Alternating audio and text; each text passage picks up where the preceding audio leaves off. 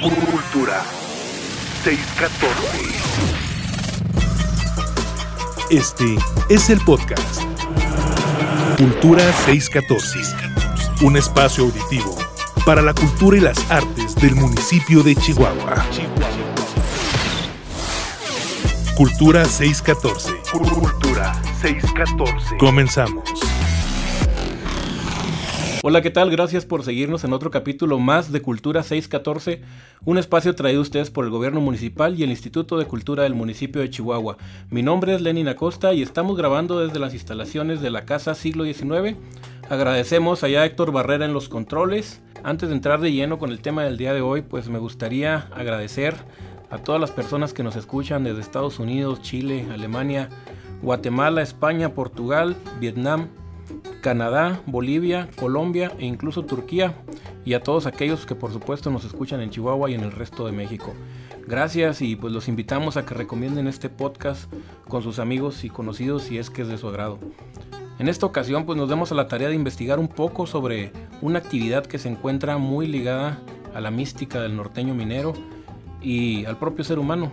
Hablamos de la búsqueda de tesoros o entierros, como se le conoce coloquialmente, o detectorismo, como lo denominan quienes se dedican a esta actividad.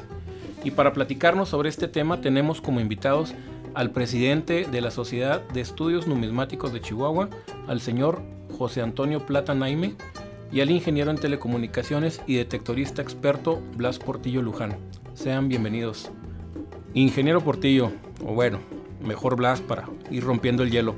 ¿Qué es y qué hace un detectorista? Bueno, Lenin, un detectorista más que nada es una persona común, es una persona como cualquier otra, como tú, como yo. Eh, estas personas pues simplemente adoptan el hobby de buscar objetos perdidos en espacios públicos, en lugares a los cuales nos permiten el acceso sus dueños y pues tratamos de buscar ahora sí que encontrar un poco de historia a través de un detector en espacios abiertos. A eso nos dedicamos más que nada. Estaba revisando en algunas redes sociales, Blas, que es un grupo pues bastante numeroso aquí en Chihuahua. Platícanos un poco cuántas personas integran, cómo se organizan. Muy bien, bueno, en nuestro grupo actualmente contamos alrededor con 35 personas. El objetivo principal del grupo es no salir solo. Estamos invitando a los compañeros que si van a salir a prospectar o a detectar, eh, no lo hagan solos y tengan algún descuido. Eh, vivimos en un estado en el cual, pues sí, es latente el peligro de animales ponzoñosos, serpientes. Tenemos la invitación abierta ¿no? a, a, a más compañeros.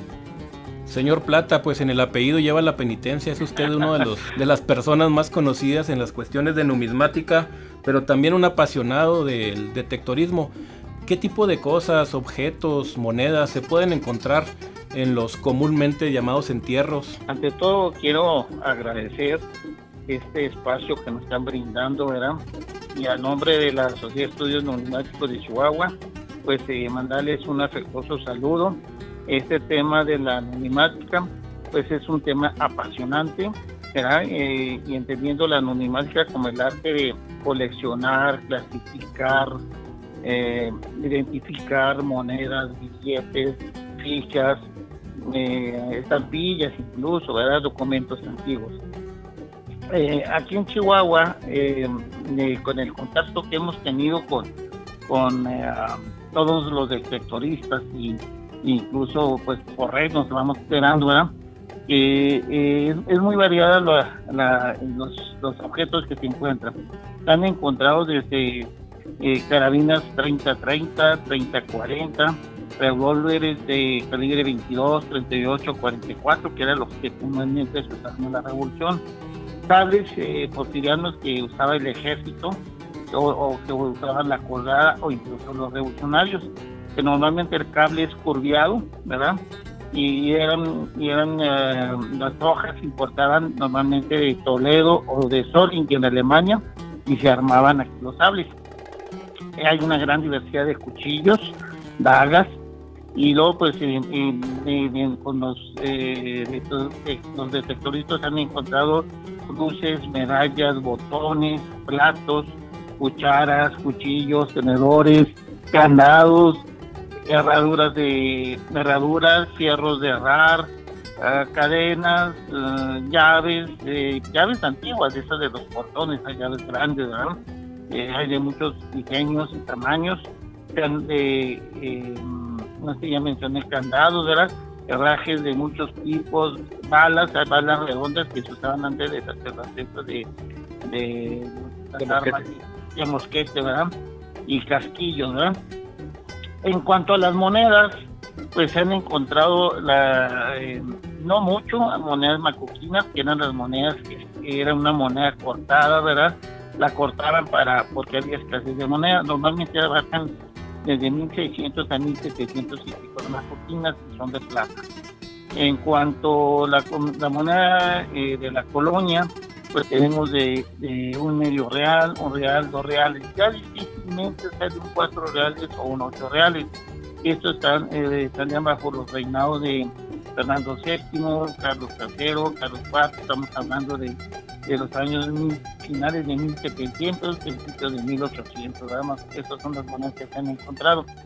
Ah, en cuanto a, las monedas de cobre, eh, últimamente se han estado saliendo muchas monedas de la Nueva Vizcaya, eh, son eh, con el holograma de Fernando VII, que se hace cuenta que es una W y trae una, una V en medio, ¿verdad? Que está intercalada y trae arriba una corona.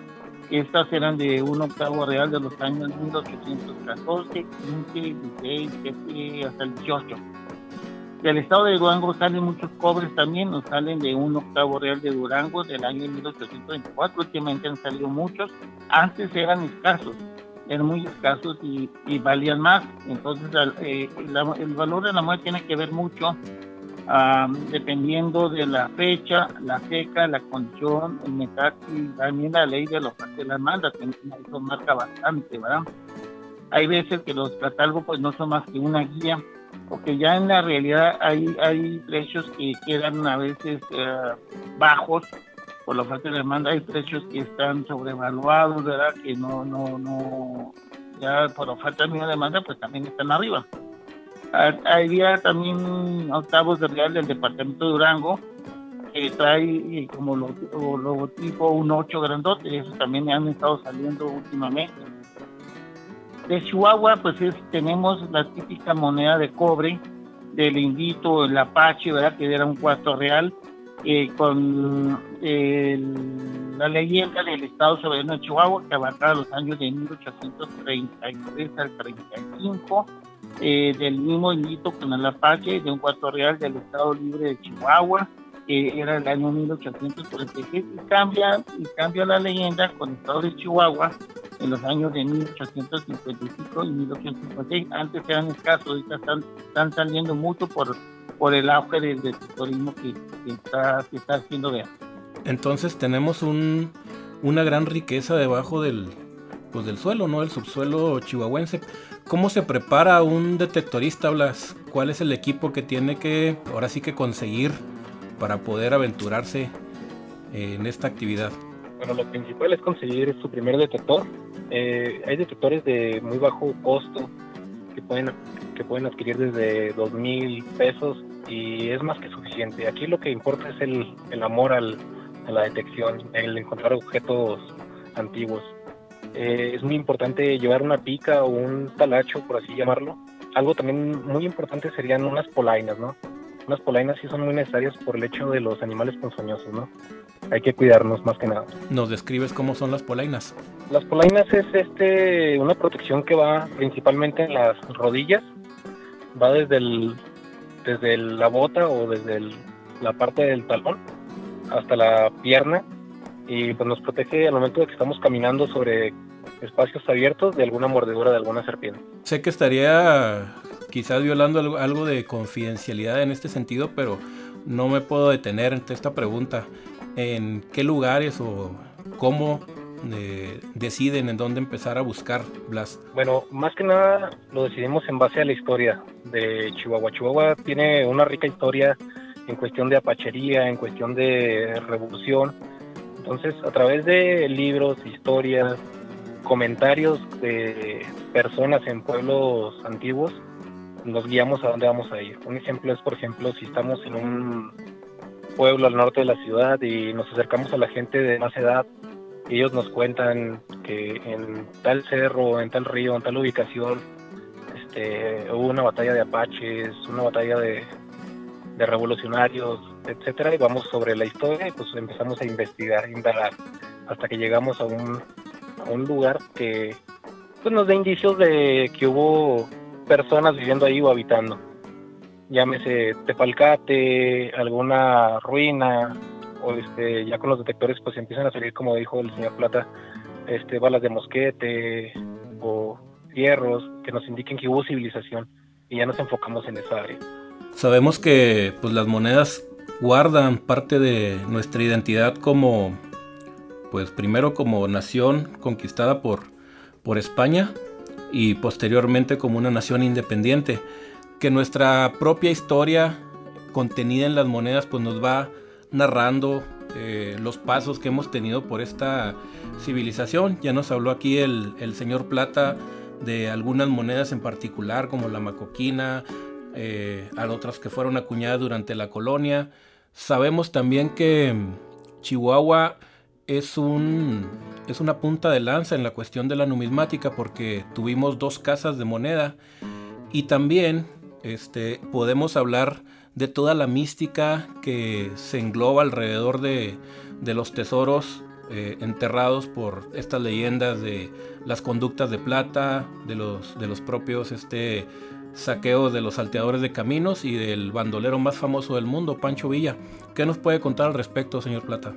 Sí, se han encontrado muchos tesoros, sobre todo años atrás. Ahorita lo que es el, el entierro grande pues ya es muy escaso.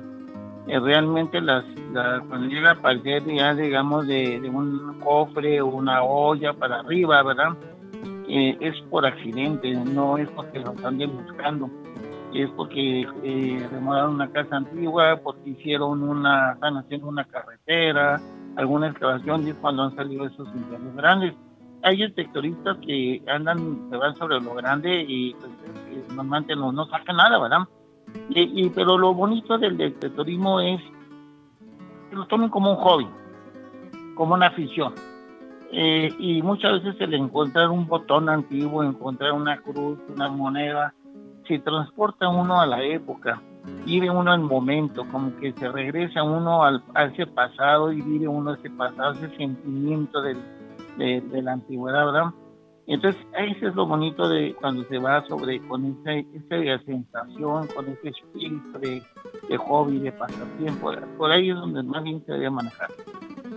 Respetando muy bien que si encuentran unas ruinas, yo lo que aconsejo es que no destruyan no destruyen una, una construcción antigua, hay que respetar y luego pues también puedo decir que también cuando se metan una propiedad privada pidan permiso, no lo hagan a, este, escondidas porque pueden, este, pues pueden hasta perder la vida, ¿verdad? O pueden maltratar.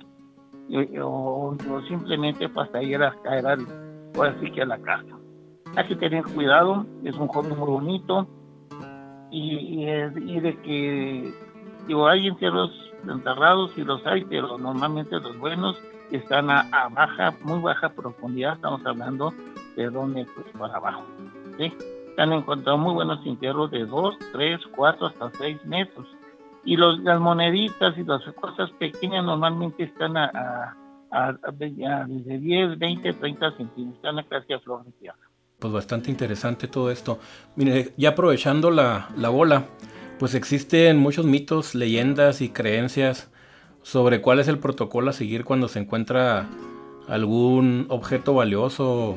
También, como bien lo comentaba Blas, acerca de cómo y dónde eh, deciden los detectoristas dónde pasar estos, estos aparatos que se basan mucho en las leyendas de dónde vieron un fuego, donde vieron este, un aparecido. Eh, bueno, todo esto tan rico que tenemos aquí en el, en el norte de México. ¿Qué nos pudieras contar, Blas, al respecto? Bueno, sí, tenemos una gran variedad de, leyendas al respecto. Y como bien lo comentas, pues sí, si una persona nos, nos indica que vio fuego en algún punto, eh, pues sí decidimos darle una visita al lugar, pero pues sin antes estar muy seguros de qué es lo que vamos a, a buscar, porque las personas que no conocen cualquier fuego que mencionan o cualquier fantasma que ven, piensan que es un entierro y los fuegos se generan por muchísimas cosas, puede ser por huesos enterrados, por fósiles, por fierros viejos o, por algún metal valioso, ¿verdad? Por, por, eso antes de realizar la visita pues hacemos todo el estudio completo. Y normalmente, como dice el señor Plata, esos entierros son profundos y los detectoristas en la actualidad, lo que es el hobby, buscamos más que nada son joyas, por así decirlo, o reliquias que estén a 10, 15 centímetros. No buscamos hacer entierros, nadie de los que conozco o estamos en mi grupo nos dedicamos a buscar entierros a profundidades mayores a 30, 40 centímetros. ¿Qué objetos has encontrado, Blas, que nos puedas platicar? Hemos encontrado pedazos de armas. Las armas, del hecho de tener mucho tiempo enterradas, pues no salen completas, ya salen, ya sea nada más la punta o la cacha o el barril Hemos encontrado algunas monedas revolucionarias. Es muy común aquí en Chihuahua encontrarse con estas monedas de cobre. Nos hemos encontrado aretes coloniales, pues más que nada joyas de la época, que en la época se utilizaba mucho el cobre, entonces casi todo hace alusión a ese metal. ¿Y en qué lugares es común encontrarlos? ¿En el centro del estado, en la zona serrana, en el desierto? El lugar más común es el, el desierto y buscar en el camino real, que era el de tierra adentro, que vendría siendo eh, al norte de la ciudad, hacia el, hacia el norte de México, lo más común. Señor Plata, ¿nos pudiera platicar de, ya desde la perspectiva meramente de la numismática, vamos a dejar un, un momento hablar de entierros, eh, ¿cuáles fueron las monedas y los billetes que fueron acuñados aquí en el estado de Chihuahua. Hay uno muy peculiar de los que yo recuerdo cuando Pancho Villa fue gobernador. Este, otros de la casa de moneda que estuvo en Guadalupe y Calvo, que no sé cuánto tiempo estuvo a ciencia cierta ni qué valor puedan tener esas monedas. Sí, cómo no, mire. Eh, eh, Francisco Villa acuñó sus propias monedas, sus propios billetes ya en la revolución, eh, y hablando un poquito de historia, ella le pedía normalmente recursos, ¿verdad? Como era el jefe, era el jefe constitucionalista, pues ella le pedía recursos para, para, su ejército. Y normalmente ciudadano Carranza le daba muy poco o no le mandaba porque decía que no había. Eh, Villa, siendo una persona que,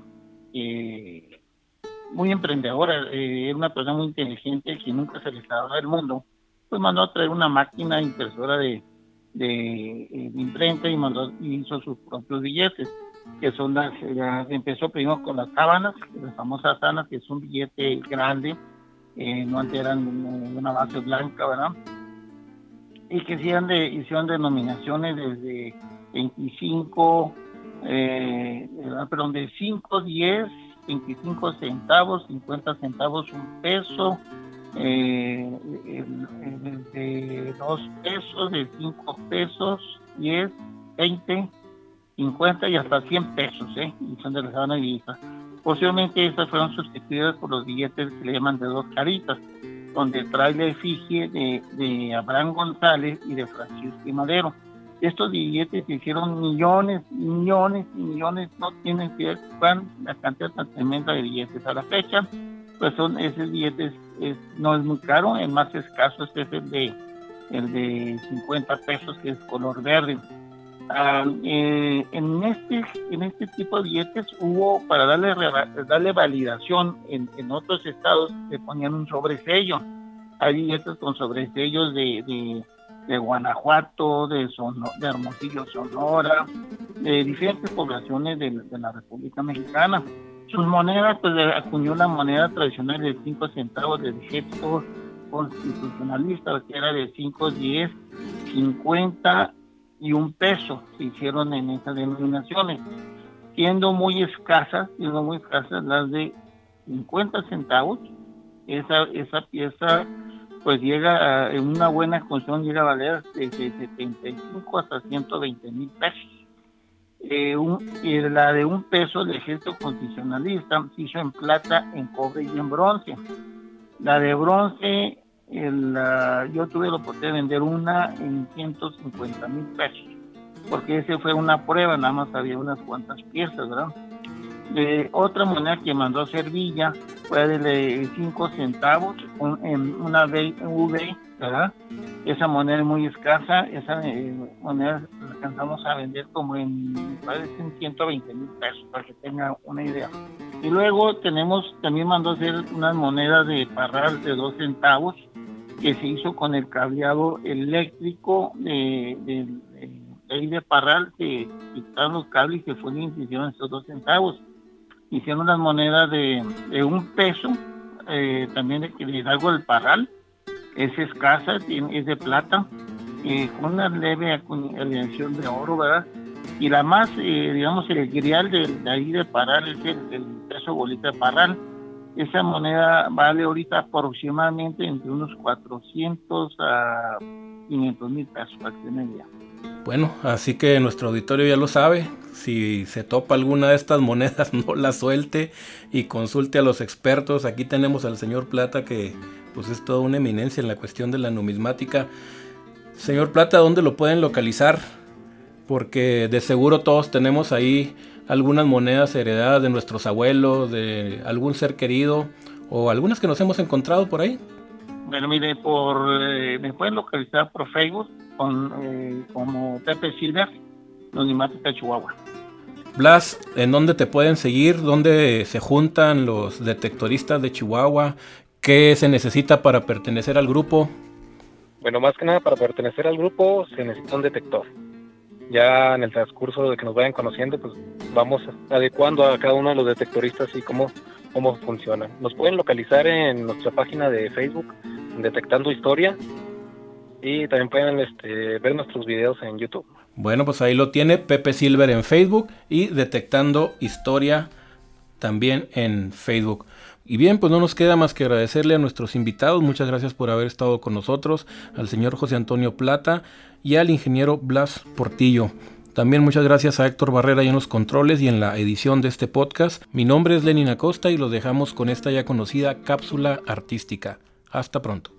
Cápsula artística para refrescarte en la cultura local.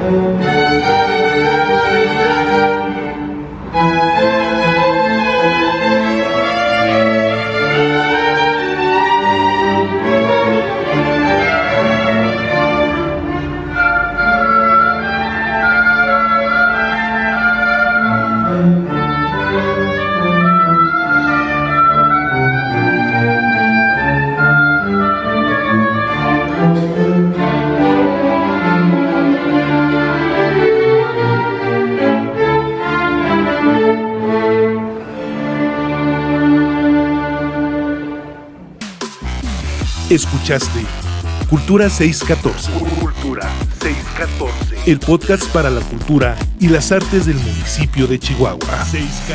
Cultura 614.